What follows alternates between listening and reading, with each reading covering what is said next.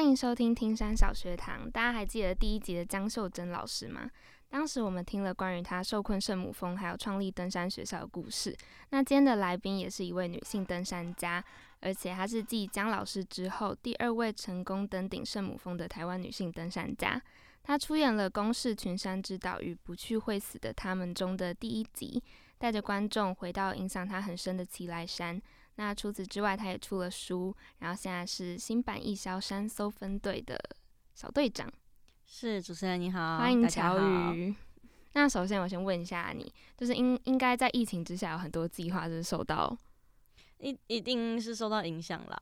那国外的不用说，一方面是我们连开口要赞助，其实都变得怯步不敢要，然后出国变成一个障碍之外，后来是没有想到进入三级之后，连台湾的山都没办法爬，嗯，嗯，对，害我在家里这个胖了许多。那就是在疫情之下，你有什么自己保持体力的小方法吗？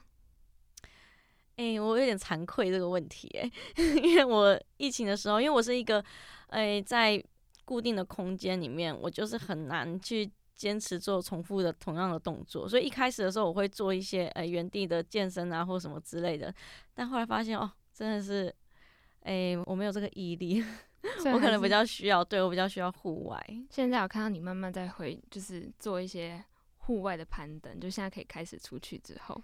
对，现在需要减肥。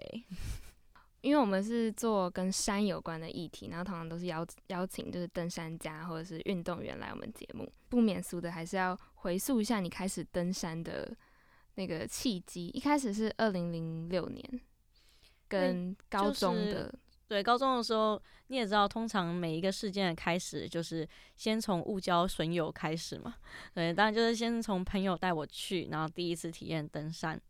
但是真正的让我说比较投入啊，就是真正的开始喜欢登山，其实还是在这个大学的社团之后。你知道，其实大学社团我真的觉得蛮重要的。嗯，对，它其实比有时候比你一个在你的科系啊、本科系上面学到的东西还要更多，而且因为那是你有兴趣的，所以你就会更投入。这样所以当时是参加登山社嘛。对，因为参加登山社之后，就才发现说，诶，因为大因为高中的时候你去跟朋友爬山嘛，然后就是带你走走路、散散步，嗯，很漂亮，风景很漂亮，然后好像野餐啊，很开心这样子，所以你会觉得登山还不错。但是后来加入登山社之后，你就会开始进入就是训练，然后学长姐就会很严苛的教你很多东西。但是其实因为这样子严苛，我反而觉得哦，原来登山它是有知识性的，它是有很多东西值得去学习的。我其实反而是因为这样子，才真的开始投入登山。嗯，了解。那其实因为我事前看了一些你的专访，包含第一集也有看，那其中都会提到，就是二零一五年在吉尔吉斯的那个经验。坠落受困的那一次，，对，刚刚事前问乔宇，他说如果要完整叙述整个经验太困难了，大家如果有兴趣的话，再自己去找其他的专访来听。因为我想说，如果想要提到这经历，我会比较希望是完整的啦，完整故事告诉大家。那在这边时间不够，就想说针对主持人好奇的地方，我来解释一下。嗯，因为我有看到乔宇就是有在担任就是搜救的工作，你参与搜救，跟你当下你在等待被救援的时候的心情是什么？其实因为我从大学的时候我就参加了这个搜救队，所以其实我一直以来都是一个嗯救援者的角色。所以你这个问题真的很刚好，我那一次真的是我呃人生中第一次啊，当然希望希望是最后一次啦不会再有 对，不要再有了，就是成为一个待救者的角色。但其实那个过程中，因为我受困了二十六个小时嘛，在冰河上面，那当时的环境非常的冷，大概零下这个大约十十五度，再加上我受伤非常的疼痛，然后还有因为缺水，然后口非常干，非常痛苦这样子。那在那过程中，其实我想了很多，嗯、其中尤其是当这个救援人员呢、我看到他们要撤退的时候，其实我大概虽然说我们距离非常遥远呐，嗯，但是我其实就可以评估说，嗯，他们应该是会撤退，因为我知道他们会怎么样子评估，说怎么样接近我身边，能够做到什么样的事情。其实那个时候我的心情很复杂，对我心情复杂是说，嗯，我竟然远远的看着他们，我就知道他们下一步要做什么。那但是呢，当我是救援者的时候，我一定会跟他们用一样的想法，就是在这么寒冷的地方，这么寒冷的情况之下，又天又黑，看不见，然后冰河裂隙，哇，这边的裂隙跨过去是有风险的。那现在我们要冒着我们全全部的队员跨过这冰河裂隙，然后在这么寒冷的气候之下，可能被冻伤截肢的风险去接触到这个带援者，然后接触到他之后能够做什么呢？应该没有办法把他救援下来。在这样的情况之下，我们还要接近他吗？一般来说就会选择说，哦，就是风险跟能够达成的就就是成果上来讲，说是太大了，会选择撤退。可是那个时候，其实我坐在那边，因为我那时候已经。干渴到就连呼吸你都觉得那个空气在刮你的气管，嗯，然后因为我身体胸口以下是湿的，所以在那种负就是零下的这种天气是非常非常冷，我就一直抖一直抖。那个时候我其实很想跟他们说，其实有时候啊，你不一定说到我身边真的能够把我带出去，但是只要有人到我身边，其实不管是对我的精神上的支持啊，还是说你如果能够给我。一些一杯热水或者什么对我生理上的帮助，其实也非常非常的大。我觉得如果就这么小小的一点动作，其实可以让我支撑的更久。我其实很想很想跟他们说，然后我也在思考说，如果以后我们遇到这样子的情况，因为有些救援可能不是说第一批这个很少人力的小组抵达，你就可以解决事情的。一般来说是很难。那可是，在这样的情况之下，我会不会选择想尽办法？然后抵达救援者身边，我想我的答案会是是的，因为我会觉得了解那种等待跟那种你正在受苦的那种感受。然后在之后，连直升机都撤退。第二天的时候，其实当时就这样子，嗯，看着连直升机都撤退，然后又等又等不到，不知道什么时候才有下一次。然后我也很清楚，时间已经过了二十四个小时，就从我坠落之后开始计算的话。那当时我就就开始，你会开始判断说，好，你心里会有很多疑惑。在直升机刚离开的时候，可能会先想说，哦，那我猜啊，他们应该是这个，呃，看到这个现场环境跟原本预估的不同，所以他们有可能是集结人力，或集结就是去准备装备再过来。一开始想法会是这样子，会坚定他们会来。可等到时间这样一点一点过去。他们早上撤退，中午过了，下午过了，你就会觉得他们是不是不会再来了？你就有很多怀疑，怀疑说是，嗯，可能因为这个国家制度不同啊，搜救制度不同，还是怎么样？还是说，就你会开始产生各式各样的怀疑啦，然后就会想说，那我是不是应该靠自己的能力爬出去？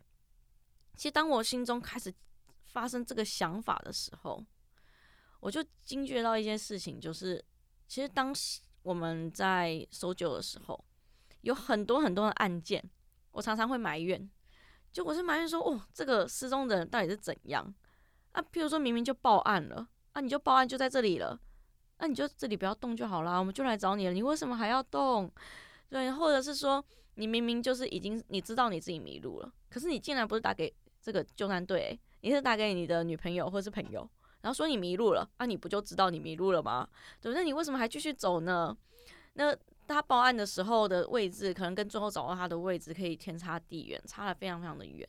然后那个时候我就觉得很难以理解。然后到那个时候，我才想到，我才发现一件事情，就是因为我一直都是一个救援者。那你身为一个搜救队的一员。你的，你接到报案啊，你正在准备装备，你正在集结，你正在前往的路上，你全部都知道你正在干什么。可是对于一个只能在原地等待，他什么都不知道的人，他连他的讯息传出来多少，你们知道多少消息，你们是不是正在动作，他都不知道。而且最重要的一点是，其实即使相信你们会来，但是。也不知道自己的身体能否撑到你们来的时候，因为不知道你们现在是进行到哪一个步骤。那如果说我的身体拖拖不到你们来救我的时候，我要不要靠自己的力量去把握最后的时间，看我能够做什么而去做什么？所以那个当下，我就突然明白，就是很多失踪者他们的行为，就是为什么会让我们觉得很难以理解。对，当然我还是要呼吁啦。哎，失踪还是不要乱走比较好。就是如果你有任何的作为或任何的动作，最好是你很清楚，就是自己在干什么。因为像我们台湾很多的迷途者啊，对台湾的山不了解，就很喜欢往溪谷走。真的，大部分诶，我也不知道什么失踪的人都是都喜欢往溪谷走，诶，那好像是一个本能，但实际上在台湾的山应该要相反，你应该要往零线上走，往零线上走，你才可以就是找找到路径啊，然后或者是比较容易被救援到，也比较不容易发生意外，不管是搜讯还是各方面的，它都是比较好的。那往溪谷走的话，相对来讲地形陡峭，搜寻不好，搜搜救上困难度高，而且呃因为湿度高，就是还有地形的关系，也更容易死亡。对，所以还是呼吁大家啦，迷路不要乱走，这样。所以其实两个角色都当过，你更能就是你在执行任务的时候，更能去体会另外一方的心情。其实我有看《火神的眼泪》，其中也有琢磨到一点点这个部分，就是说，今天你在待救的时候，你很想知道他们到底什么时候会来，或者是说，可能就是那个焦急等待的心情，在那个当下很难理性思考。对，可是再怎么样难理性思考。还是要强迫自己冷静下来，这是最重要的。那除了建议就是不要乱走动，然后不要下切溪谷之外，还有什么就是千万不能做的吗？其实我们要知道，因为我们呃以登山山难的案例来说，报案最多的是呃迷路嘛，就是迷途这件事情。那其他的我就不在这边说太多。那以迷路这件事情，其实大家要思考哦，其实迷路并不会死亡诶。可是为什么当大家迷路之后，都开始非常的慌张，觉得好像自己要死了？那你其实迷路之后，怎么你要去想的是什么样子的问题会造成你死亡？第一个一定是死最快的嘛，死最快的叫做坠落啊！你一个失足不小心坠落下去，那你就 GG 了，那连时间都不用算。第二个其实是台湾最大的死亡原因，就是失温。因为失温的话，人体从开始失温开始大概三个小时，你就会死亡。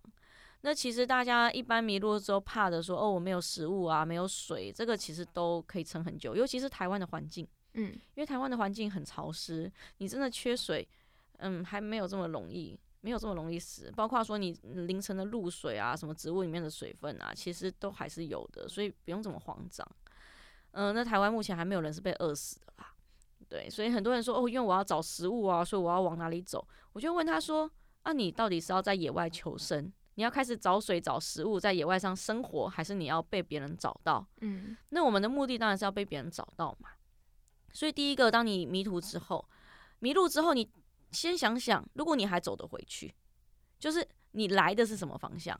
你如果可以照着你来的方向，不是乱走哦，这是照着你来的方向走回原本有道路的地方，那这件事情就解决了，这就变成一个乌龙。好，那第二件事，如果你连你来的地方都不知道了，你已经不知道你从哪里来，那。那这件事情就是好。那接下来你要先避免自己盲目的乱走，因为盲目的乱走很可能你会越走越远。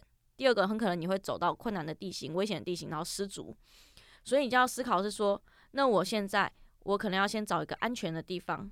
你可能要先保护自己的身体的这个呃，例如说保暖啊，然后不要再有落石的地方啊。所以我们才会就是建议大家说，哦，自己的背包里面一定要有你自己的一些嗯基本的急救装备。例如说，如果天气是非常冷、天气非常湿、呃下雨非常不好的话，你可能想尽办法先生个火，或者是你这些雨衣啊这些的能够保护自己身体、让自己不要失温的东西，先把自己保护起来。如果你刚好在风很大的那一侧，那你可以到比较避风的地方去，但是不要跑太远，不要因此说哦，所以我要下切溪谷啊，才不会有风，呃，是不可以这样的。那那你尽量离路线不要太远的话，其实也比较容易被找到。然后你在移动的过程中，就是如果你是不得已必须要移动，这地方非常不好，非常的不安全，铺路啊，然后譬如说有风险，坠落的风险，风又大，我必须要移动。好，那你在移动的时候，你可以沿路做记号。那个记号最好是有方向性的，你可以让这个搜救人员也就是照着你的这个记号去找到你，大概是这样。那其实我有看过你一个 IG 上的小影片，是你穿那个捕风装。所以其实去摘蜂窝也是你们常常需要出的任务吗？哦，那个是为民服务，就是因为虎头蜂到了季节就很多嘛。那虽然说现在已经回归这个农业局还是什么，对，但是嗯，可能有时候因为人力不够啊之类的，或者是困难度比较高，他们可能就会请求支援一下。那我们在可以的情况之下，我们就会尽量去帮忙处理这样。那你们大部分遇到就是需要你们出动的任务，通常会可以分成怎么样的种类？我们分队还是以山域搜救为主啦。OK，所以那个捕风只是偶尔会遇到。所以那个叫为民服务，嗯比较任务。了解。那又回到刚刚说，就是你受困冰河，就是后来因为有一些受伤的情形。那很特别的是，你跟其他人不一样，可能医生是建议你会可能到医院做一些复健嘛，但是你自己是更倾向回去爬山。你觉得这对你来说才是复健？哦，不能这样讲，医生的医生的指示当然也还是非常重要的啦。嗯因为那时候医生是跟我说，呃，因为我是左脚神经受损嘛，所以我是左髋骨以下瘫痪这样。那当时医生是说神经恢复非常困难，可能要很久的时间。那因为我还年轻，所以还有机会，但是也要有心理准备，就可能不会有以前这么好用这样。那当然我，我自己的心态是觉得说，我都活着回来了，基本上我的腿能够捡回来，我也觉得已经很开心了。那但是如果要做好这个复健的话，其实医院的复健啊，还是复健诊所复健，你一天就是那么一次，大概一个小时。那我就会心里想说，哦，二十四小时里面，我就只有一个小时在做复健，感觉好像很少。那如果说今天像医生说的，我的脚可能不会完全好，那如果有一天这个脚真的没有完全好了，那我会不会回想说，呃，我如果我以前怎么样怎么样，是不是会有更好的结果？那我就觉得你等那个时候再来回想这件事情，你也是于事无补嘛。那最好的方法就是现在我尽全力的去做所有我想得到，对我做得到的任何复健方式，我要就是尽我所能的去复健我的脚。如果这样子做的话，我有一天他他虽然还是没有全好，但是我回头再想想说，就已经没有如果啦，我已经没有如果我再怎么做这件事已经情。尽了最大的努力。，对，因为你在做的时候就已经尽一切努力了。嗯那当然，我有想过说，会不会我的观念或我的做法不一定是对的，嗯但但是我会觉得说，好吧，那也只能说以我当下我所认知的方式，所以当时就觉得说，嗯，一天里面就只有那一个小时在复健，那我当然知道复健师他要我做什么，譬如说他是希望我的大脑跟我的就是在产生这个连接嘛，所以我嗯必须要一直去想象我的脚正在动，然后他会用手动的去帮我脚做出这个动作，那我要去想办法建立起这个神经的连接。好，于是我就跑去爬山。当然，我的脚不能动，我就用绳子吊着。那每一步，虽然我的脚没办法真的做出这个动作，但是我就是用医生教我的方法，我一直去想象他实际上做出这个动作。然后你看看爬山，我一天要走多少个小时？如果一般人可能走个他三四个小时的时间，对我那个时候残障的我来说，大概可能可以走到大概八九十个小时这样子。嗯对，那那么长的时间里面，我都在复健，我就会觉得好像心里面比较满足，好像觉得嗯比较有呃努力的复健到的那种感受。那甚至有时候我真的是会觉得说有那个错觉，会觉得哦，好像我的左脚肌肉在酸痛的错觉，我不知道是不是真的，但是我会觉得嗯，因为我一直动它，一直动它，所以它好像有那么一点酸痛的感觉，这样子。但是后来发现可能真的是错觉，因为我现在左脚也比较不会感觉到 酸痛的这种感觉。了解。那所以其实这样听起来你还蛮乐观的，都比较没有过什么比较消极的情绪吗？其实有时候还是会，就是会一闪而逝。嗯，可是有时候会回想到说，因为其实像现在人，我相信很多人周围一定都一样，很多人是什么忧郁症啊什么之类的这种问题。那有时候当有那种很负面的情绪开始一直把我自己缠绕的时候，我就会告诉自己说：你想这些，它有解决的办法吗？如果没有的话，那我为什么要想呢？我是不是如果一直让自己这样子消极下去的话，我就很可能会陷入像忧郁症这样子的精神上的问题，因为你一直给自己压力，然后去造成你的脑损伤，可是那是没有没有必要也没有意义的事情。那如果没有意义，我就尽量不要去做嘛，我就可以选择性的去想可以做到的事情，那不能做的事情就当这个就是就是命吧，就这样子啦，对啊。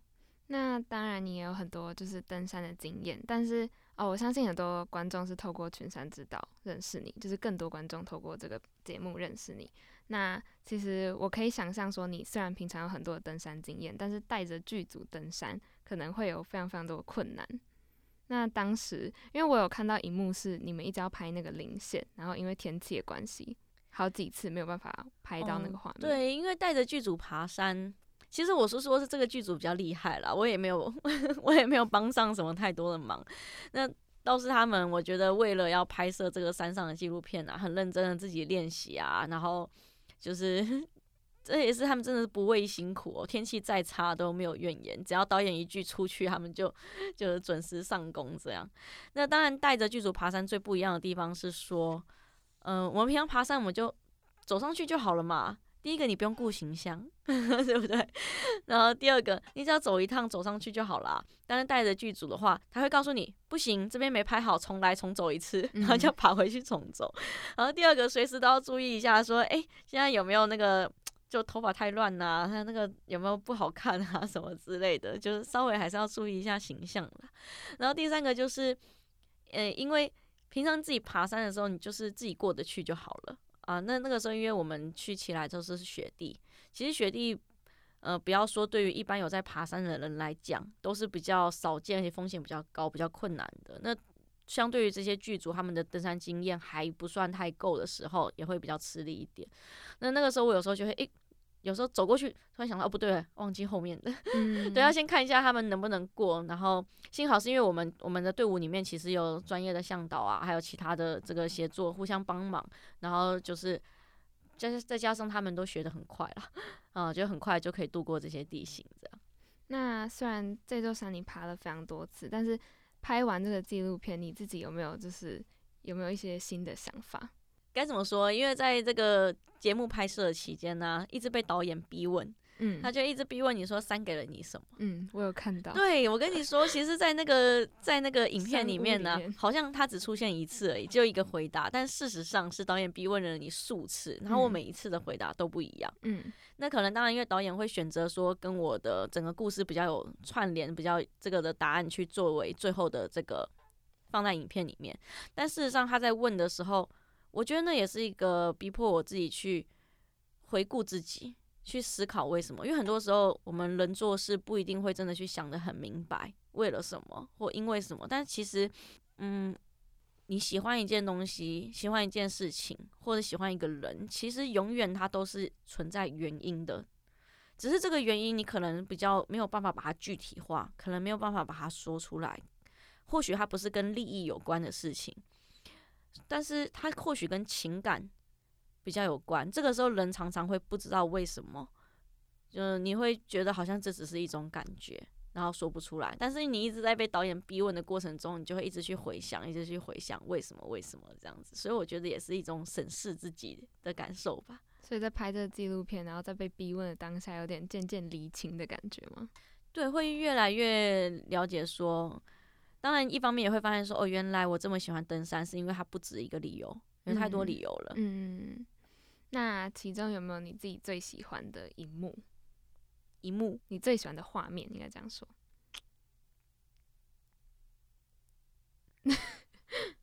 我最喜欢的画面，嗯哼，我最喜欢的画 哦，这好难想哦，因为其实都蛮喜欢的啊。我我嗯蛮喜欢那个，就是在那种虽然是起大雾，但是那个寒风吹过，然后头发飘起来那个时候，其实觉得还蛮嗯帅的。嗯，其实我这礼拜五还有一个来宾，然后也是群山的团队其中一个职是啊位，是那个摄影师魏汉。哦，是哦，对，然后我也把访纲寄给他，然后主要就是问他拍摄的相关，这样就是山岳摄影这样。那还蛮有趣的。对，就到时候可以再问看他第一集最喜欢的画面是什么，好哦，做一个对照。那我想要请问乔宇，你爬了那么多次奇来北峰，这座山应该有对你有就是很特别的意义。其实那个时候是因为，呃，剧组找我说，对我觉得对我影响最大的一座山。然后我那时候想的是说，既然他们要拍摄的话，当然我小看他们能力了啦。我就想说，那绝对不能找太难的地方吧。嗯然后第二点是想说，那既然是要拍摄有故事性的，那我就回想哪一座山对我来说是就是故事性最多的一座山。那我很直觉的就想到了青海北峰，因为很刚好的很多故事都是发生在这里，包括我两次呃两次比较为人所知的救援，然后包括我自己受伤时候的复健，对，包括就是我自己其实跑了蛮多次这座山的，因为还蛮喜欢的这样，所以当时就想到了这座山。那我想要问一下，就是回过头问刚刚救援，因为其实你说你大学就已经有在那个义消分队了，那有没有一个就是你特别印象深刻的案例？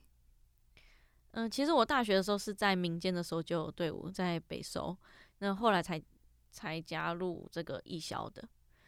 比较深刻的案例其实很多诶，那在书里面当然已经有提到了，就是就是在奇来山背人下来那一次，那个在书上已经提过了，那我这边就不讲。那其他比较印象深刻的，就例如说，我们有一次去救援的时候，其实救援是一个风险高的工作。那那个时候我们在花莲的南二子山那边，那当时我们要呃撤，就是回撤的时候，我们其实已经跟直升机预约好一个地点，就是在那地方要集合。可是那天天气非常不好，那溪水又暴涨了。那我们要那时候是在峡谷里面嘛，我们就想说，其实心里面都已经做好一个直升机应该会不丢我们不管的那个心理准备，已经预计在那边多待一段时间了。那结果偏偏说。呃，这个中间有其他的队伍啊，其他的救援队的队员要到这个地方来集合的时候，结果被那个溪水冲走，那就在我们面前。那当时我们就是也有想办法下去救，就分了三站啊，有的人抓，有的人抛绳这样子，但是最后还是没能救回来。那当时因为他犯的错误，会让我们觉得说，诶，他不是不是应该是一个。老经验的登山的人嘛，你登了这么多年的山，可是他们对水的这种认知啊，还是没有对过溪水这种认知。就是第一个是他，他当时我们其实有一度已经有人抓住他了，要把他拖上来，可是拖不上来，因为他的背包背着，然后。扣环都是扣着的，那事实上在过这样子的溪流的时候，背包的扣扣环是不能扣的，因为你如果真的倒到水里面，背包会拖着你，而且到最后你会解不开，你就会被拖走。那当时情况就完全是这样，人已经抓到了，就背包解不开，然后抓到他的人跟这个跟他本人又再度被溪水冲翻下去，这样子。那当然第一个错误就是他那个时候不应该下水。他当时下水抓了一个在溪水暴涨前架架设的绳索，那其实，在溪水架设绳索是有这个技巧的啦，不是说随便拉一条绳子就可以的。对，所以当时一方面会觉得说，啊，原来有人就是你可能就算百越都爬完了，你也不见得有这样子的知识，那我们是不是应该要做更多的宣导、更多的教育？然后第二点就会觉得说，其实搜救真的是有风险的。那像他也是一个义务来帮忙的。那面对这样子的风险，我说真的，我们并不希望说因为这样子，所以给家属有任何的压力或困扰。然后只是说，会希望大家，嗯，能够理解，就是能够尊重救援人员的一些判断跟一些决定啦。对，因为这些东西毕竟都是冒着生命危险的。那像我们是可以自己决定要不要来，因为我们是义务的。可是像因为工作而来的，他们更没有权利去决定自己的生死。嗯，但是我说真的，他们并不会因为他们是这个拿薪水来的，就消防队员啦。其实，在我遇到的里面，很多消防队员，他们还是非常认真投入的去做救援。只要人在他们面前，像其实我那时候说，就是在在这个人被冲走的那个当下，其实第一个跳下水的是一个呃警消的小队长，花莲警消的小队长，姓赖这样子。他真的，我说真的，那个时候我们全部的装备全部都收起来了，我们身上没有绳索，而且他没有没有救生衣，什么都没有，连头盔都没有。他当时是第一个看到，马上就冲过去，奋不顾身就这样往里面跳，想都不想。对，就真的觉得哇塞，就因为人在你面前，完全不顾自己的安危，就这样子去救。对，所以我有时候觉得说，呃，有些舆论呐，就是也真的不用说把他们讲的。太过于势利，太过于说哦，因为公务怎么样？其实很多人的热情都是被这样磨掉的啦。嗯，就是我也有在你 IG 上看到，就是你对进山这个议题也是蛮关注的。当时就是今年五月吧，有一个中央山脉的募资计划，可以跟我们就是分享一下吗？该怎么说？其实我本身本来并不是一个说会特别说哦，一定。非常关注，但是如果有有朋友邀请我帮忙去进个山、进个滩啊，我就会跟去这样子。可是这一次会成为主办，其实原因是因为这个这个地方啦，让我这个想法已经很久了，就能高安东军这个这条山脉。当时其实从第一次经过，我就觉得因为很漂亮嘛，但是垃圾又这么多，我就想说我要来捡垃圾，就能不能有一次我是专门为这些垃圾而来？那这个想法经过 很多年，那每一次上来，偏偏我去那条路线很多次，每一次上来都被刺激一次这样子。然后后来我就渐渐真的成型，想说哦，不管我要做这件事情。那当时其实也没有想要弄这么大，只是想说我就约几个脚程好的朋友啊，然后自己上来清垃圾这样。后来是因为我们我在在进山的前一次又又上来这个地方，然后我就跟我们的队员提到说，哦，我一定要来办这件事情。然后我就是想今年的时候我就要我就想要做这件事情这样子。然后他们就说，嗯，他们觉得进山这件事情啊，本来就是应该是所有登山人。的事情，对，那我一开始会觉得说，可是如果把这件事情弄得很大，好像会有种好像道德压迫所有人的那种感觉。我不想，我觉得如果今天我想做一件事情，我就自己做就好啦，我不用给别人压力吧。可是他们说，可是这像例如说那个队员，他就说，如果是他自己，他就会很想参加，可是他没有这个体能再来一次。所以我第一个是我应该给这些人参与的机会。嗯，比如说你有钱的出钱呐，或者是甚至有一些职工可以来嘛，应该给大家一个参与的机会。那第二点是说，他说其实这件事情是需要宣导的。你如果希望台湾以后的山都真的能够干干净净，真的希望大家能够做到就是不要再乱丢这些垃圾，那你需要做的其实是宣导，是要让更多人知道这件事情。那如果我们把这件进山这个案子变成是一个群众募资计划，那变得说更多的人会知道这件事情啊。你只要是不管是你是有捐款的人，嗯的朋友或什么，你可能都会多多少少会耳闻到这件事情，就会更多的人关注这个议题。那这样的话才是对我们登山的未来，就是这个环境的未来才是最好的。那所以我那时候我就觉得说，诶，还蛮有道理的耶。好，那那就来募资，群众募资看看好了。那当时这个计划有受到什么阻碍吗？就是在募资，或者是在你后来。就是来报名参加的人，他们会不会有一些可能体力没有办法负荷，或者说负重上的问题？其实我们整个过程中，我觉得大家都还蛮支持的。所以虽然说那个金额我们自己计算出来也发现，我原来比预计中的还要高，但是其实大家都很支持，所以也是短短几天就达标了。这样，那来的志工啊，因为我都是以体能作为筛选的。OK，嗯，所以他们虽然沿路上在埋怨说，我根本这个就根本就是什么。挑夫训练班之类的，嗯，但是他们其实都还算，就是很努力的去达到这样子。其实大家都没有都没有人拉差啦，所以其实是还不错。唯一觉得最大的困难就是我们在山上看到的垃圾，原来远远超出我们的想象。最大的阻碍其实是我自己的计算错误。我原本 真的算不出来山上这个垃圾的量这么的庞大，就根本不应该用公斤去计算，应该用吨去计算这样。嗯，所以当时是有很多，这还是。视线所及，还有很多垃圾，但没办法一起带下去的状况吗？不但说视线所及没办法带下去，你连捡起来收起来都没办法收完。嗯，了解。那未来还会就是持续有这样子的活动举办？其实我们虽然很希望一直为大家处理，说可以去把这些垃圾清，就是渐渐清下山，但是我们觉得进山这个活动啊，其实它并不应该让大家认知为会变成一个常态的活动。因为我们觉得，嗯，其实真的该做的应该是每一个人，你都应该把自己的垃圾带下山，山上就不应该有这些垃圾。你不应该觉得说，哦，我留下来的垃圾，因为在固定的时间会有人来帮我清走。因为当这个东西变成一个既定行程的时候，我相信有一些人啊，一定不是全部，但有一些人他们会抱着这种心态，会觉得说，反正会有人来清理，所以我觉得这是不应该的。但是基于以往的垃圾，你也。不可能再去追究以前的责任了啦，嗯，所以还是会希望说有能力的人，或者是有这个意愿的人，就是可以慢慢的，我们一点一点的把这些垃圾去慢慢带走。所以会不会再办？应该是，嗯，还会有这个机会再办。但是即使我在办，我还是想呼吁大家不要把这个当一个常态啦。嗯，了解。那其实因为我现在看到你有非常非常多的身份，然后也有在就是。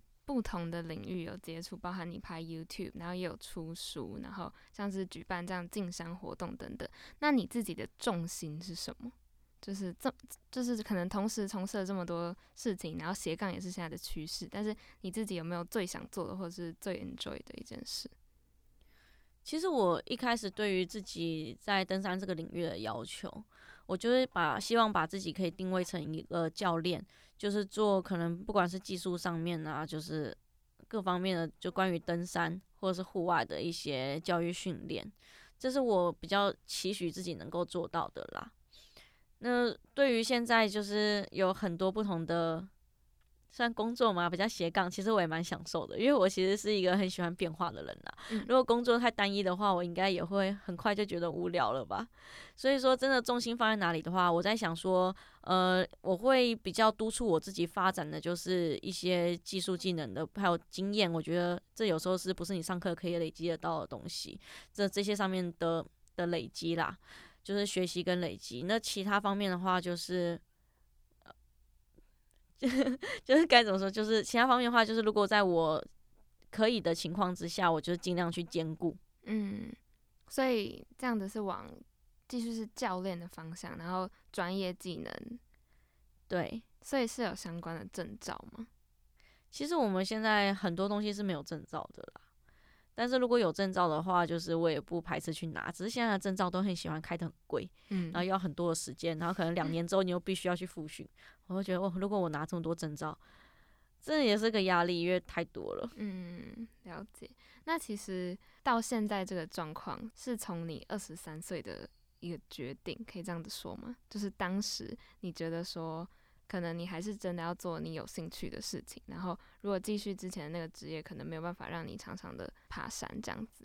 对，因为其实在我毕业之后，我试了几个职业，那我对自己的想法，那时候我对于选工作的要求很简单，我的要求就是我想要有时间可以爬山。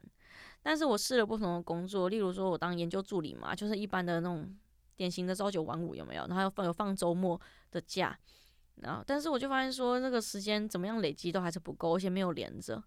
那后来我当服务业，那服务业约在登山用品店，其实也算蛮弹性的，只要员工愿意去，就是想要去爬山，这个假是可以排的。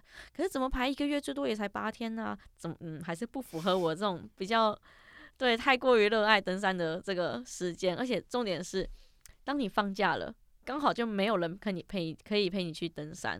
所以我也可以理解为什么很多人会去读攀啦，因为有时候大家的时间就不好瞧嘛。但偏偏我就是一个。比较不喜欢一个人去爬山的，嗯，那就以明好不容易放假了，结果没有人可以跟你爬山，那不是也是很闷吗？对，那后来就是也当过什么中医的柜台啊什么之类，但是我就觉得都没有一个工作时间上可以很自由，可以让我真的很想去登山。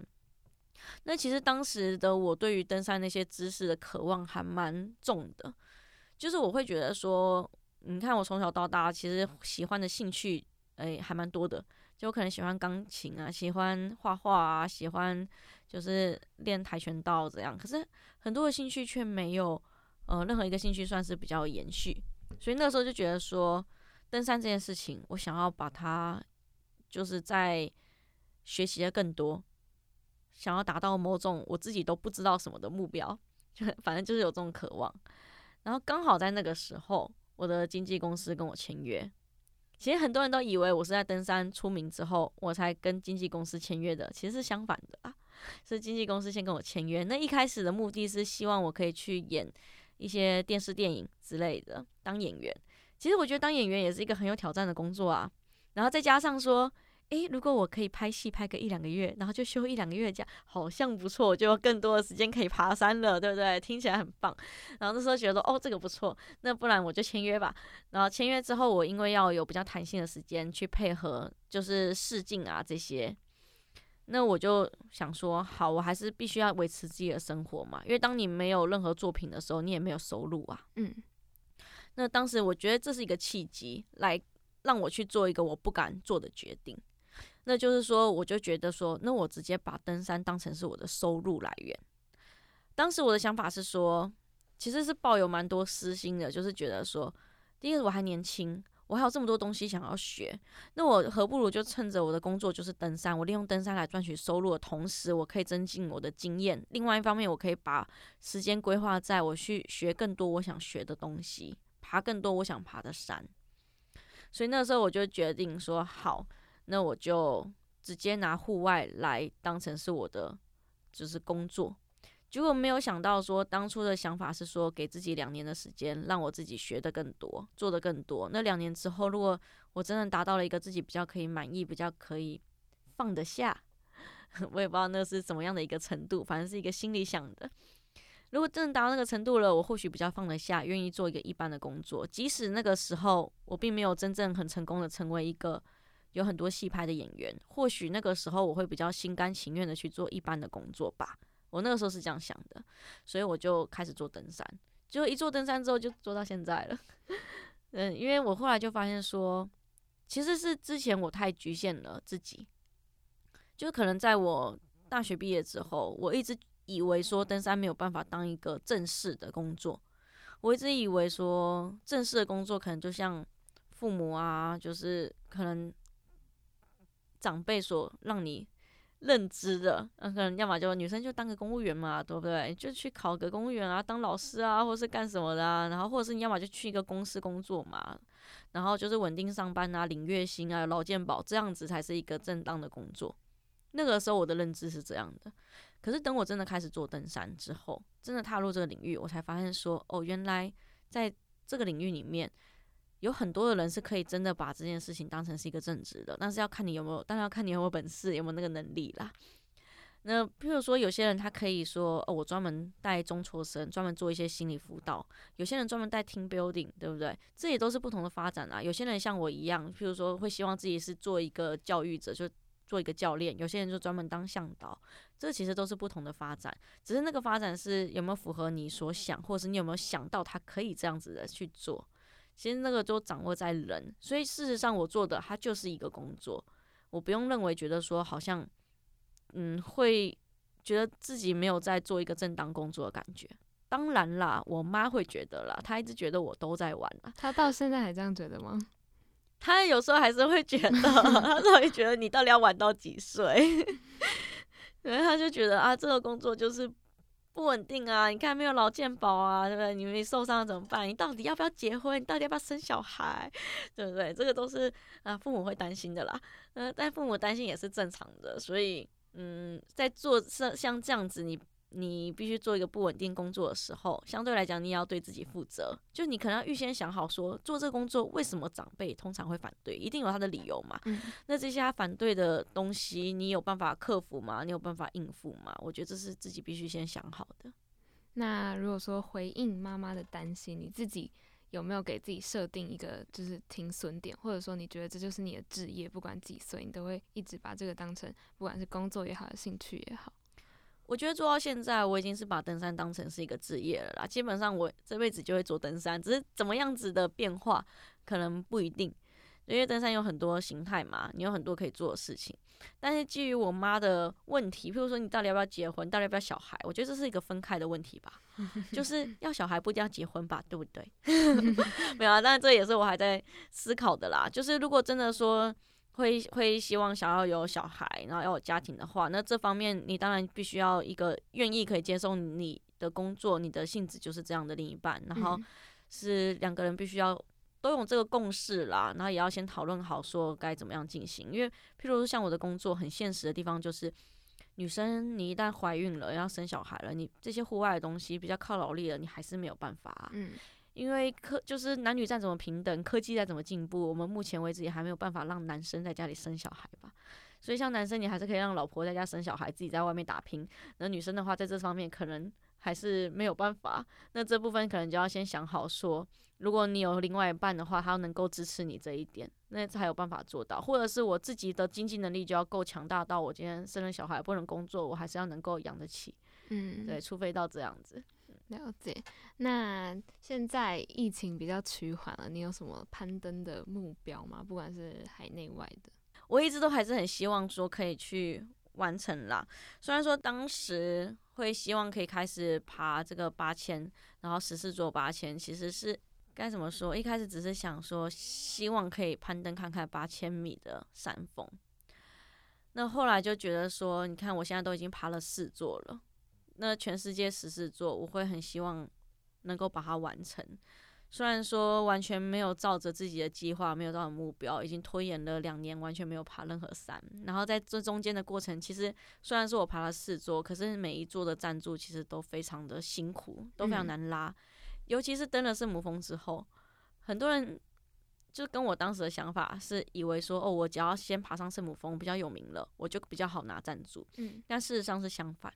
台湾在在这些就是攀登啊或者什么这些的认知，其实是比较少的。就台湾的视野其实还是算比较封闭的，可能在很多层面上面，譬如说很多外国的新闻，台湾不知道，那更不要讲很多攀登的事情，台湾不知道。台湾要知道全世界有十四座八千米的人非常的少，大部分都只知道哦有圣母峰，世界上有圣母峰这样子。所以已经不是愿不愿意赞助的问题，是他的认知里面没有这些事。对，所以当你跟人家讲，你说我要爬一座，他他没听过的山，他就觉得何必呢？为什么不是圣母峰？那为什么要爬？嗯，对啊，可是你知道我在其他国家或者其他地方，大家已经对于爬圣母峰觉得不会怎么样，但是你如果能够爬完十四座，大家才会觉得你很厉害。嗯然后大家都知道世界上有十四座八千米的山峰，甚至他还知道世界上还有其他有名啊难度很高的山峰。但在台湾，好像这个事情就是一个未开发的事情的那种感觉。那当然，我觉得我们现在这些年啦，譬如说像果果啊，像原子我们在爬，然后加上说像群山之岛这样子的节目，让更多的人去看到，就是这个世界上其实还有是有很多我们人类会想要去尝试啊，想要去挑战就是极限的这些事情。那我知道说。呃，应该会渐渐的，大家会视野更开、更广，然后更愿意去支持这样子的事情。所以目前是没有就是拉好的赞助准备出发的。对，目前目标就是要想办法开始拉赞助，但是目前 还是没有任何，就是对赞助的进度是没什么的。了解。那国内的攀登有吗？还是那个是太日常了，不值得一提？国内的攀登，我目前在国内攀登，大部分都比较跟工作有关，譬如说带消防队的训练啊，或者是我前阵子去进山嘛，可能就嗯顺便走走自己没走过的路线。那说国内比较难度比较高的攀登的规划，目前是没有什么，因为你可能需要时间，那同时你要跟你的工作去平衡。对了解。那近期还有出书的打算吗？因为我之前看过你的，就是好像是针对书的访问，你说你觉得出书太难了，你宁愿去爬山。哦，我真的觉得很难啊，但是好像已经签了第二本书要出了，但是我还是不要问好了。偷可以偷偷预告一下大概什么时候吗？不知道，我这个这个，我觉得我好像被经纪人在旁边等我，怎么办？